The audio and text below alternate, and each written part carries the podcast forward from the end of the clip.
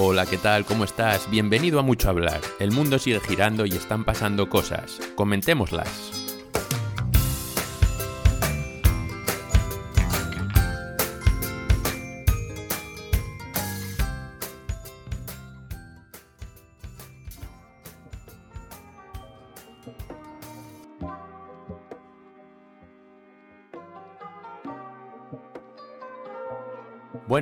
Ya estamos aquí, dispuesto a comentar con vosotros algunas de las noticias más importantes que han pasado estos últimos días. Y en primer lugar me gustaría hablar con vosotros sobre Bansky, el artista callejero yo creo que mundialmente conocido, ¿no? Salvo que hayas vivido en una burbuja los últimos 20 años de tu vida.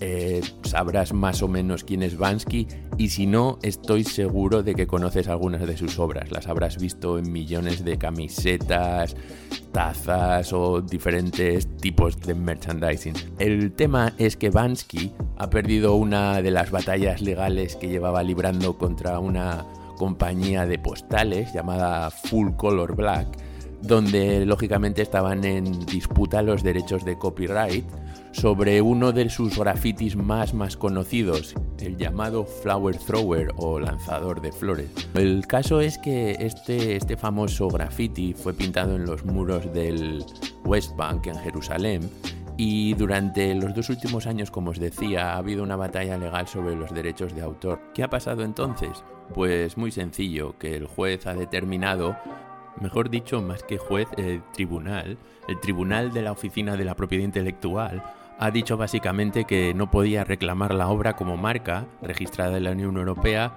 porque no está revelando su nombre. Básicamente un zasca en toda la boca de Bansky diciéndole o nos dices tu nombre o olvídate de, de reclamar cualquier tipo de marca. Y cito textualmente, han dicho que no podía ser identificado como el dueño indiscutible porque Bansky ha optado por permanecer en el anonimato y en su mayor parte pintar grafitis en la propiedad de otras personas sin su permiso, en lugar de pintarlos en lienzos o en su propiedad privada.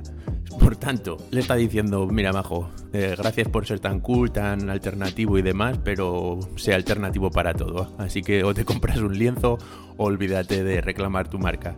Así que así está la cosa con, con Bansky. Me gustaría saber qué opináis vosotros, así que podéis dejar en, Twitter vuestros comentarios. La cuenta de Twitter es arroba mucho guion bajo hablar. Así que de momento solo estamos en Twitter, somos un pequeño podcast, pero Encantado de leer vuestros mensajes, vuestros feedbacks, vuestras opiniones, incluso proponer nuevas noticias o incluso no necesariamente tienen por qué ser noticias, sino otro, cualquier otro tipo de asunto.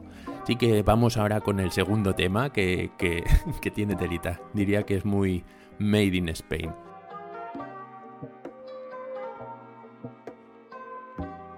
El asunto en cuestión es el avistamiento de un supuesto puma en el sur de España, en Granada. Esto, la verdad, que, es típico. Típico a veces, de, vez en cuando salen noticias en España de estas que son para pasar un buen rato al menos leyéndolas. Hace unos días, hace algunos días, se denunció el avistamiento de, una pantera negra en una localización cercana a Ventas de Huelma, en Granada se decía que había un felino que merodeaba la zona y que por lo tanto pues cuidado cuidado a la gente que, parece que tenemos un gatete un poco peligroso por aquí eh, poco a poco se han ido como liando la historia, ¿no? Con gente declarando, gente que dice que no, que no es una pantera, que, un gato doméstico tampoco. Eh, básicamente el alcalde ya está manifestándose en este sentido diciendo que ese fotógrafo ha venido a mi pueblo a buscar su minuto de gloria. Si ya tenemos la figura del alcalde, ya me imagino el alcalde rollo terrateniente eh, desmintiendo al, al fotógrafo peligroso que viene a alterar la paz de su ciudad o de su pueblo, mejor dicho. luego dice, eh, prosigue el alcalde, un gato doméstico no es, es un animal grande, pero tampoco es una pantera. Me gusta, me gusta esta definición de animal grande, como un elefante, un elefante negro, un animal grande. Perfecta definición. Sigue el alcalde diciendo, yo estaba ahí en la zona, vivo cerca. Estoy imaginando al alcalde contando esto. Yo estaba ahí en la zona, vivo cerca. Me he pasado por la zona y ha sido la casualidad de encontrarme este bicho, metido en el rastrojo. Se veía de lejos un bulto negro y yo lo que he hecho ha sido fotografiarlo. Cuando se ha levantado he dicho, ostras, pensé, esto es muy parecido, tiene muchos rasgos que podrían llevar a la confusión. Yo lo tengo aquí en pantalla completa y la verdad es que asusta. me imagino, me imagino al alcalde cada vez que abre el móvil. ¡Hostia! ¡Qué susto! Madre, ay no, que es una foto, que es una foto, es, es el gato grande. Sigue, sigue la noticia diciendo que el ayuntamiento del municipio granadino se ha desentendido de, esa publicación, que ha perdido prudencia hasta que los encargados de gestionar la búsqueda ofrezcan más detalle y dice el ayuntamiento aclarando que, que, no se hacen responsables de esta publicación y de sus posibles consecuencias. Ya me imagino todo el mundo paralizado, el mundo en general, no solo España, no solo Europa, sino el mundo en general paralizado por la existencia de, de un animal grande negro que no debe ser una pantera, pero que puede ser un gato. Está todo el mundo esperando a que se resuelva esto. Y prosigue el ayuntamiento diciendo que seguiremos informando cuando tengamos una versión oficial por parte del dispositivo del SEPRONA. Bueno, el SEPRONA son los encargados normalmente de, lidiar con este tipo de, de, asuntos relativos a animales aquí en España. Y ya que son ellos los que están al mando de la operación, operación Puma Gato Grande, eh, así la llamo yo, y a los que una vez más les dan las gracias. El, periódico en el que estoy leyendo esta noticia dice que luego se, dirigieron al alcalde y dice que el alcalde sostiene que el animal capturado por las cámaras no se trata de una fiera que anda suelta. y dice que, eh, literalmente dice, este gato lo veo yo todos los días. Lo he fotografiado yo junto al castillo cuando he querido, pero no es el que vieron los vecinos me, encanta, me encanta también el, alcalde. Ah, todos los días les doy unas galletitas con leche. Y mientras en el resto de España, saliendo en todos los telediarios, alerta por puma negro en el sur de España. Y, eh, por cierto, prosigue, prosigue el alcalde diciendo al enseñarle la imagen de, aquel fotógrafo forastero que ha ido a alterar la paz de su pueblo, que, el joven que ha visto el primer lugar al animal me dijo claramente que no era que lo que vio él. Eso, o sea que ahora mismo está desmintiendo al fotógrafo. la trama se complica. Entonces, la noticia continúa diciendo que, si en efecto la, pantera fuera un gato, eh, probablemente no fuese un gato cualquiera. O sea que sería un super gato. sería, sería un gato mutante, sería un gato un gato súper dopado. Pero bueno, por lo que parece ser, y ya hablando un poquitillo más en serio, pero tampoco mucho, eh, tampoco merece la pena hablar de esto muy serio, que por las puntiagudas orejas, eh, una de las hipótesis barajadas es que se trataría de un gato serval, que es una especie de una especie africana, que la verdad que sí, que son eh, bastante grandes. Dicen que pueden alcanzar el metro y pesa alrededor, alrededor de 12 kilos. Alrededor de 12 kilos. Luego, no obstante, la búsqueda continúa porque el gato no aparece, o a día de hoy todavía no ha aparecido cuando estoy grabando esto, y, el Seprona sigue con las investigaciones. Esto es drama absolutamente fascinante. Dicen que mm, el alcalde ha visto la foto y que, que ya se ha reunido con, con el Seprona. Yo me imagino esa reunión al más alto nivel de, bueno, ¿has visto al gato? No, no, tú, no, tampoco. pues sigue, buscando, ¿eh? Es negro y grande. Y creemos que 12 kilos. Vale, vale, de acuerdo, alcalde. Muy bien, hasta luego. atentos, ¿eh? Esto es una de mis partes favoritas. Porque el alcalde dice, tampoco quiero que vengan aquí a tomarnos por tontos o por paletos, por muy grande que sea un gato. por muy grande que sea un gato, no puede ser ese animal que se busca. Y además es gris, no negro. Sí ha sido una casualidad, es una casualidad muy grande, porque ha sido por la misma zona. Ya sabéis que casualidades grandes y pequeñas. Según el alcalde, pues esta es una casualidad grande.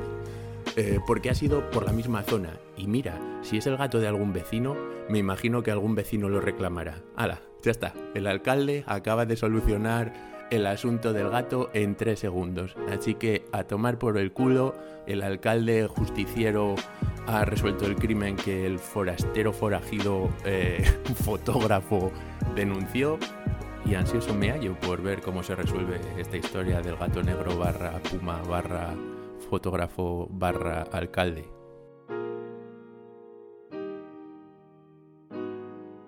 Bueno, y tras hablaros de Bansky, del Puma Negro y demás, creo que, la, última, la última de las noticias que os comentaría hoy es relativa más a, la actualidad pura y si quieres un poco más cruda, ¿no? Que es el, todo el tema del COVID y cómo está afectando al mercado laboral, a los puestos de trabajo, etcétera. Estaba leyendo el otro día una noticia que si, si bien está centrada más en el, en el mercado norteamericano, Estados Unidos y demás, sí, sí me pareció relevante algunas de las cuestiones que mencionaban que pueden ser, yo creo, aplicadas universalmente, ¿no? Eh, ya que muchas personas pues ahora mismo están ellos en, inglés eh, si se trans, eh, si se traduce el término literalmente sería subempleadas, pero más, más en, el lenguaje inglés underemployed es más como contratado por debajo de tus posibilidades, no de tus expectativas. Mucha gente está como dicen ellos, subempleadas porque están o bien en trabajos temporales, en, horarios reducidos y demás. El artículo menciona que, pues, cómo, cómo, lograr el éxito en un trabajo que no es el que, se deseaba. Cita un par de casos, pues el típico chaval joven de 22 años que acaba su carrera y ya tenía sus, sus planes de encontrar un, trabajo relativo a lo que le gusta y que al final por, por cuestiones de, la pandemia eh, acabó volviendo al trabajo del supermercado local de su, de su ciudad. Y bueno, el chaval comenta que más o menos al fin y al cabo eso es lo que le da cierta estabilidad, ¿no? Eh, sobre todo cuando vendrían estos tiempos un poco más eh, inciertos donde nadie sabía qué pasaría con, en el futuro con su trabajo. También cita otro caso, este ya de una persona ya más, más adulta, 39 años, más profesional, digamos, eh, que era profesor de ciencias políticas y también tenía grandes planes para este 2020. Y dice que al final está trabajando con un contrato laboral y que dice que, bueno, que sí, que es verdad que es un contrato temporal que no es ideal, pero que al menos tiene un trabajo. Al final lo que os quiero comentar con estas dos situaciones eh, de estas dos personas en concreto que describen más gráficamente el concepto de subempleado es ¿qué es, qué es ser un subempleado? Son aquellos que trabajan menos horas que de lo que les gustaría, son aquellos otros que no que su trabajo no se ajusta a las cualificaciones que ellos tienen.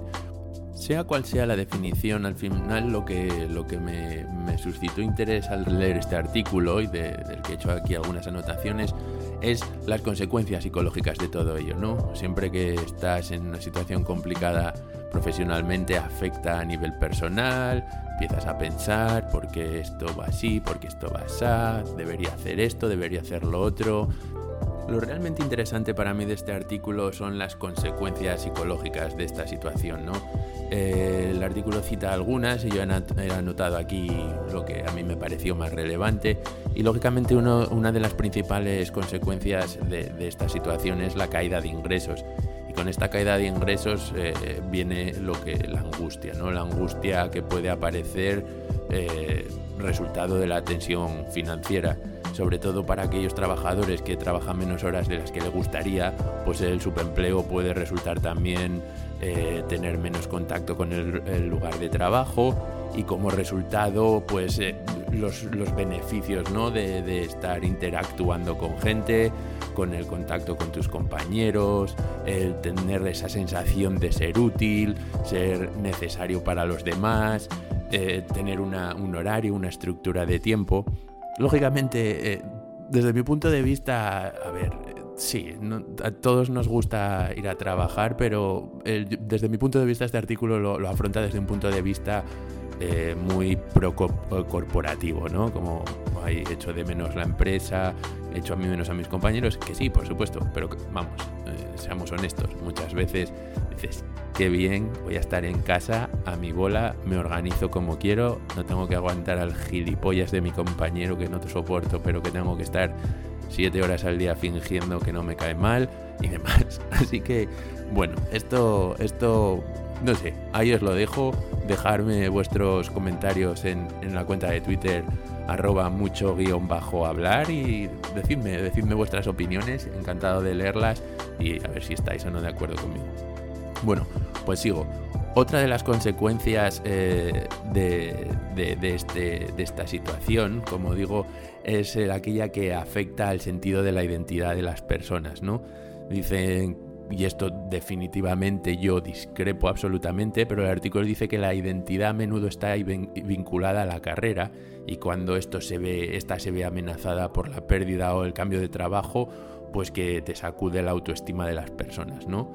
Eh, entiendo la situación, desde mi punto de vista, lógicamente entiendo la situación y me ha pasado a mí, nos ha afectado a todos, que te pueda afectar eh, en un primer momento esta situación, ¿no? De, madre mía, me han echado porque no lo estaba haciendo bien, o me han echado o han decidido prescindir de, de mí porque no lo estaba haciendo bien, porque, porque no, madre mía, no, no soy lo suficientemente bueno, y sí, tengas un poco un bajón de autoestima. Es totalmente normal. Ahora bien, vincular eh, tu felicidad al, éxito profesional, desde mi punto de vista, es un error eh, garrafal. Eh, creo que uno ha de ser feliz y tampoco quiero, va a sonar así, pero tampoco quiero ser aquí un happy hippie, pero creo que la felicidad está más en, cómo uno es, cómo uno se trata con los demás, cómo trata a los demás, eh, tener aficiones fuera del ámbito profesional, disfrutar, yo que sé, haciendo deporte, pasear, estando con tu pareja, con tu familia, lo que sea. Quiere decir que si tu felicidad solo y exclusivamente depende de tu carrera profesional y más aún tu autoestima, para mí algo está fallando claramente. Es mi opinión, no sé, no sé qué, qué pensaréis vosotros. Eh, también, lógicamente, menciona que, psicológicamente, como, humanos, yo añadiría como, monetes, como monos, que es de donde venimos, eh, nos gusta conectarnos con un propósito superior, ¿no? Y que cuando algo interrumpe eso, pues, pues eh, al final es el, hecho de pertenencia, ¿no? Somos animales sociales y el hecho de estar vinculados a un grupo social, ese sentimiento de pertenencia, pues pues siempre ayuda. Y dice que cuando esto se interrumpe, sientes que no estás contribuyendo a la sociedad. Eh, la gente puede pensar que en el agotamiento, el agotamiento como tener demasiado trabajo, dice el artículo, eh, puede ser uno de esos motivos, pero que cuando tienes desafíos en el lugar y no estás comprometido, eso te quita energía. Como os digo, desde mi punto de vista, este artículo sí que está a veces un poco, desde un punto de vista un poco americano yankee, ¿sabes? De, uh, el trabajo, el trabajo lo es todo y, conectado con el punto que acabamos de, comentar, eh, yo, mi autoestima, mi, mi éxito como persona depende del trabajo. Y yo entiendo que es parte importante y fundamental, pero para nada de acuerdo en que tu autoestima depende de tu trabajo.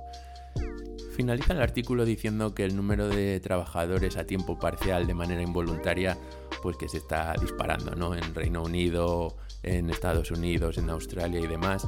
En Europa no tengo los datos y tampoco, bueno, es el propósito de mi comentario hablar con datos al 100%, pero estoy seguro que también en Europa, con los ERTES en España y otros países, está sucediendo exactamente lo mismo.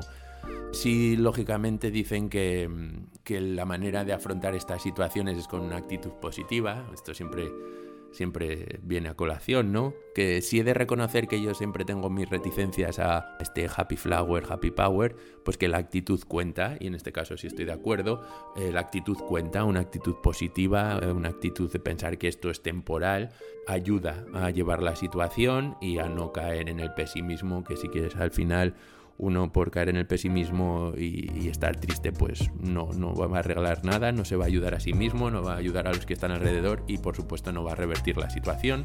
Y por último también que te mantengas activo, que destines ese tiempo, ya que digamos eres un trabajador a tiempo parcial forzado, pues que esas horas que tienes ahora más libres las destines a formación, formación que bien te permitan cuando la situación se normalice volver más fuerte y formado o incluso durante esa situación de no normalidad, pues que te permita salir de, esa situación, incluso en, circunstancias que a priori no, no ayudarían.